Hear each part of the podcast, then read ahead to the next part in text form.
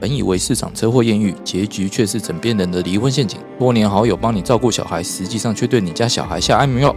挖掘社会新闻的内幕，让你用不同角度来看新闻议题。欢迎收听《失联记录》。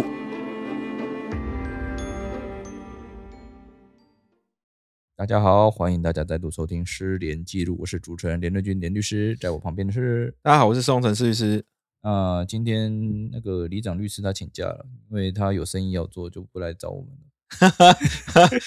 这这个我不知道啊，但是他今天真的是很临时，很临时。对我在他趁他不在的时候偷凑他的，可以可以可以，希望他有听到我们节目。好，那我们今天就要聊一个比较特别的主题，就是说那些很特别的法院判决理由哦。啊，大家或许很好奇说，啊，到底有多判决？我先来念一则哈，那个前些日子的新闻报道。新北市啊，有一名陈姓男子跟另外三名被告哦，多次以恐吓的方式向某个会计师事务所讨债。哦，啊，当然而法官审理后，他认为说，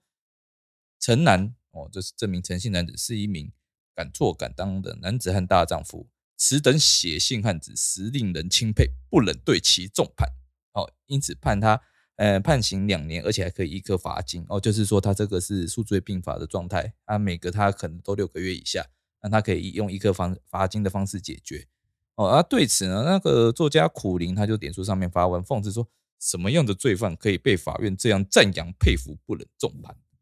哦，那大家哎，施律师应该有看过这个吧？有有有，这个新闻很有名。对啊，那我们先请施律师来跟大家讲解一下，就说哎，普通的刑事判决，那种在量刑的时候，法官应该要斟酌些什么事情？呃，其实针对我们量刑事项的话，其实在法律上来讲是规定在刑法五十七条部分。那刑法五十七条针对量刑是由，呃，就是以大概来分的话，其实分为行为情状跟行为人个人的这个部的两种来去看哈。那行为情状一般来讲，我们就是说他的犯后态度啊，或违反义务的程度啊，或造成损害的多寡，就是针对他行为的去做一个判断。那行为人个人的因素来讲，就是他的生活状况啊、品性、知识程度，也就是说他是不是有呃智力上以后可能会有问题啊，或者是说他的这个学经历可能就是针对就是比较弱势，然后这个部分法官综合考量他的行为的情状跟行为人个人这两个因素之后呢，他会决定一个适当的刑度。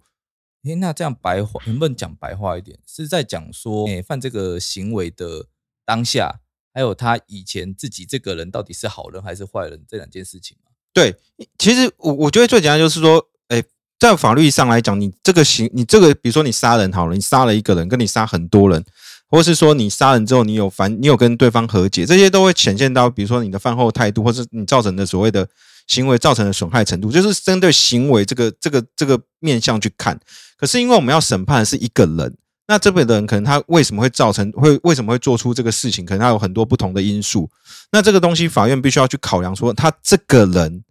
这个人的的等于说，在法院在量刑的时候，有点像是做他这个人去做一个评价。那这个人做一个评价的时候，就要考量他的这个生活的状况，比如说他是不是，比如说他有自小受虐啊，或是有精神状况等等，或是因为疾病等等因素，他必须要去做一个综合的考量。所以很简单，就是说人跟行为都必须要去把它结合在一起，才能去做一个很好的一个量刑。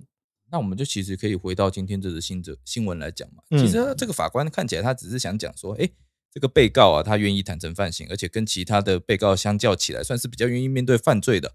哦，就是说我的确做了这件事情，而且我愿意负担这个责任。那不像其他被告一样，他也不应该跟其他被告一样判一样重的刑度嘛。那通常其他判决书内，哈，那对于这种呃类似的情形，就是说，你被告从头到尾你都承认犯罪啊。哦，你愿意承担责任，而且积极努力去跟被害人和解的状况啊？那他大部分都会写说，哦，被告全程坦诚犯行，鲜有悔过之意哦，在为比较轻的宣呃刑度的宣告嘛。那这个理由就差不多。嗯，是他你可以写这些东西，为什么这个法官要去写说敢做敢当的男子汉大丈夫，此等血性汉子，是的钦佩，不能对其重判？这个真的是我我个人觉得也真是一个。应该说，甚至是一个非常少见，而且其实我后来有看到其他新闻的，有人去投诉之后，有人去查，就说所谓的敢做敢，哎，应该说男子汉大丈夫用这个形容词在判决里面的，还有什么写信案子、写信汉子在这个判决书里面呈现出现过的，就好像是全台湾就唯一唯一这一例，只有这一个。对，所以，我我会觉得说，法官可能要用很白话的方式去表达说。这个人他其实饭后有饭后态度良好，他有坦诚犯行，相对于其他人来讲，可能他是一个算是怎么说是有悔过了悔过了这个意愿的。还还是我我其实是觉得想说，这个法官是不是调皮了一下？我觉得法官也许用想用白话的方式来跟民众多一个白话，有啊，敢做敢当的男子汉大丈夫啊，大家就可以 汉子。对对对对我原本还以为说这法官是不是武侠小说看太多了，或哎，或许他本人自己就在写，对，写小说嘛，对，写小说，那，判决书想说，哎，我天外飞来一笔，我就加这个东西上去，也不错啊。对其实我觉得说，当然大家都用一样的写法，都复制贴上很轻松了。他愿意多想一点写上去，其实没有什么不好，我觉得增加判决的可读性呐、啊。是这样吗？对对对，你会好奇这个人到底是做了什么事，会是一个敢做敢当的男子汉大丈夫。不过我觉得还有另外一个可能性，嗯他就觉得说，哇，我今天我写成这样，哦，啊，到时候会不会，呃，被告如果有上诉，或者说检察官有上，哎，检察官万一看的不爽，他想要上诉的时候，那是不是高院就会重判嗯？另外一种可能啊，可是检察官应该不会针对里面的这个，细节啊，对，就是针对文字的部分，他可能会认为检察官量刑太轻，他有可能会上诉，但是应该不会写说你这个所谓你写的什么敢做敢当的男子汉当初跟事实不符，所以我要上诉。对啊，诶，老实讲了，我自己是认为说，这个判决只是理由哦，有点写过头。对，对对对，他其实没有到违法，或者是说哦什么很敬佩这名被告，这个是个人观感的问题啦。我是觉得说这问题还好哦啊，不知道大家还记不记得有一个更离谱的，比这离比这案子还要更离谱的，就是一零八年间哦有一个台东地院的判决，法官在他的判决理由里面哦把它当日记在写。哦，写说，呃，因为他住在法官宿舍嘛，然后，呃，同宿舍的法官的爸爸也住在一起，哦，因为法官宿舍可以接家长过去住，然后他爸那个同宿舍就同他的同事的爸爸在宿舍里面的，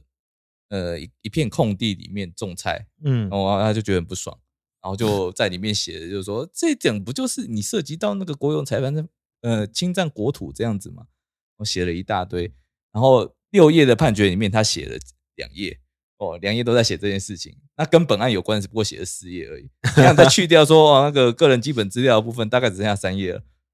那其实后来这位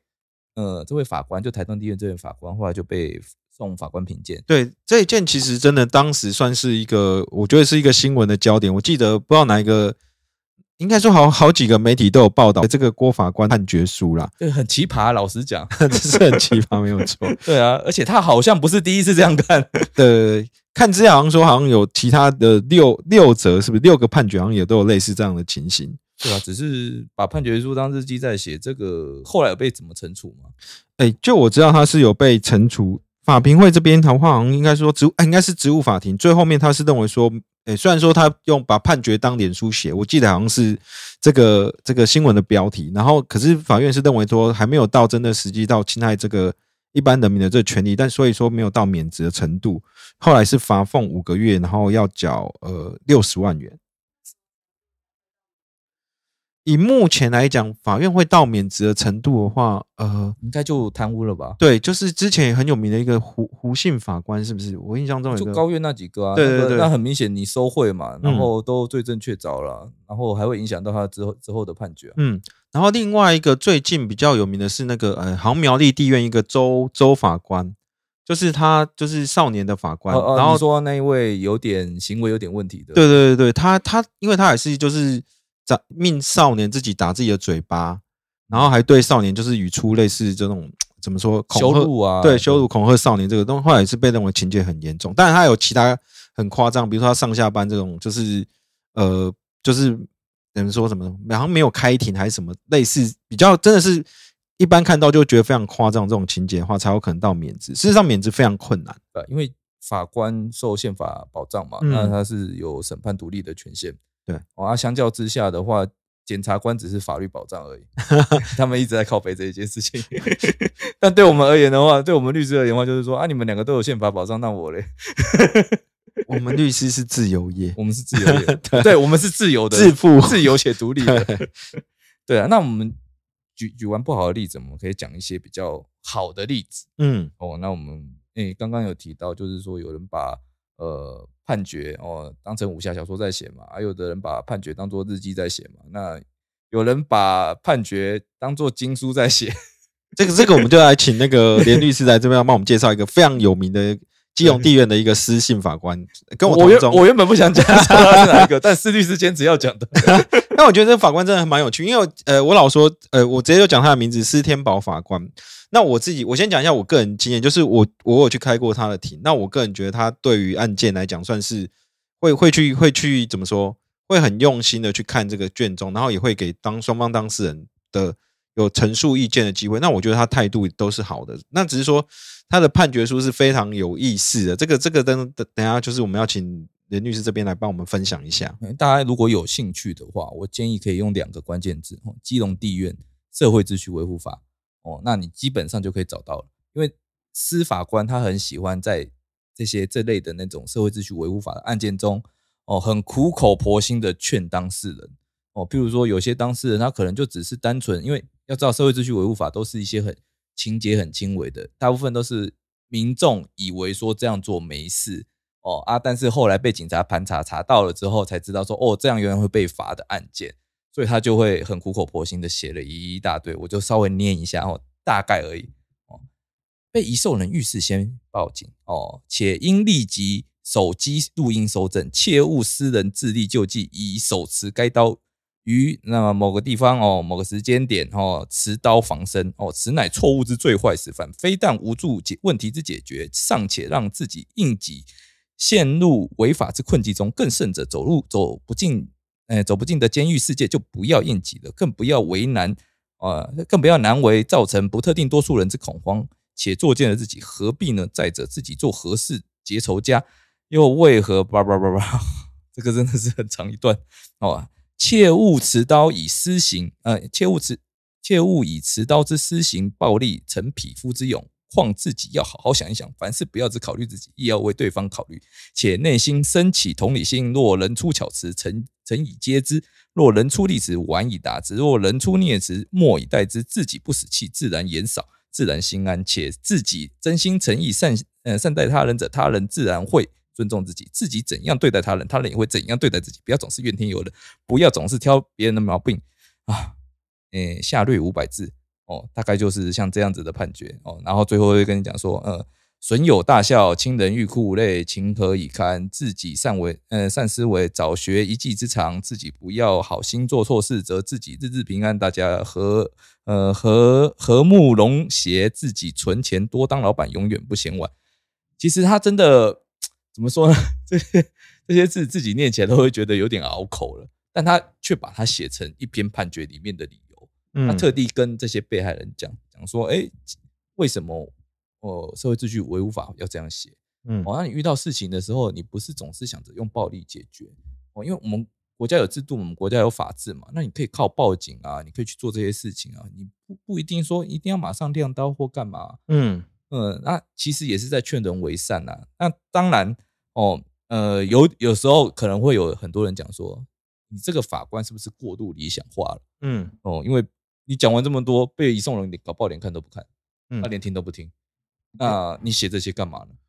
嗯，可当然，当然，以以我角度，我觉得 是司法官他有没有在判决书中写这么多东西，我看得出来，应该是他的肺腑之言呐。只是说，就就我我老实说，以以我个人当过法官助理的经验来看，我觉得司法官这样其实是很不容易，因为因为一般来讲，老实说，法官的案件量都非常多。那你要花额外的时间去写写这些类似要苦口婆心的一个劝劝示，不是劝示啊，就是劝这个当事人要要非常注意的这个东西。我觉得他可能是说，我小说你小小二的时候，我能够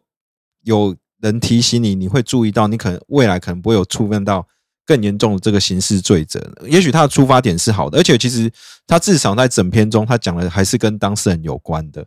跟被告有关，所以他其实没有跳脱这个范围。那只是说法官就是可能就是人好，然后讲的写的比较多。但我觉得他是看起来怎么说，就是嗯，我我自己看这个判决，我是看到想说，你写这么多，到底谁会对？也许说可以换个角度，有没有把它当做有节奏来念？有没有当个节奏嘛？数来宝或念经的方式？那我待会来念。也许会有那种有人家说语调啊。哦，直陈述的方式会有那个力量。你要那我说我来念经，当做念经来看。对对，哦自己好的头脑智慧用在不好的地方是很可惜、遗憾的。自己要好好想一想，自己用心干。不行，我念不下去。对我说，可是我说，假如说你有这种感觉的话，说明它就是一个就另外一种的经文的方式，有劝人向善的功能。我觉得他应该在主文上面宣告说：“哦，请被告哦，每日大声宣念三次，这样子。哎，对啊，哎，这样好所以他有效哦。对，只是应该不能这样子，他法定刑没有这一块，好吧？我 说没有啊，哦，对对，写在主文里面就不行，不是 法定刑的问题，好吧？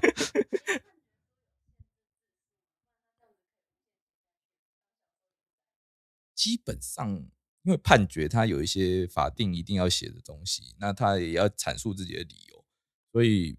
基本上法院哦、法律并没有限制法院的法官他在写判决书要写几个字以内哦。嗯，那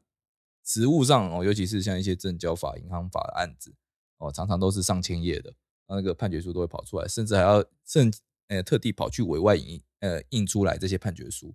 所以它其实是没有限制字数的，只是是说你还是要写跟判决有关的，对啊，哎、不能像前面那个郭法台东郭法官那样，我，我写的一堆跟案件没有关系的，然后当事人收到还觉得莫名其妙。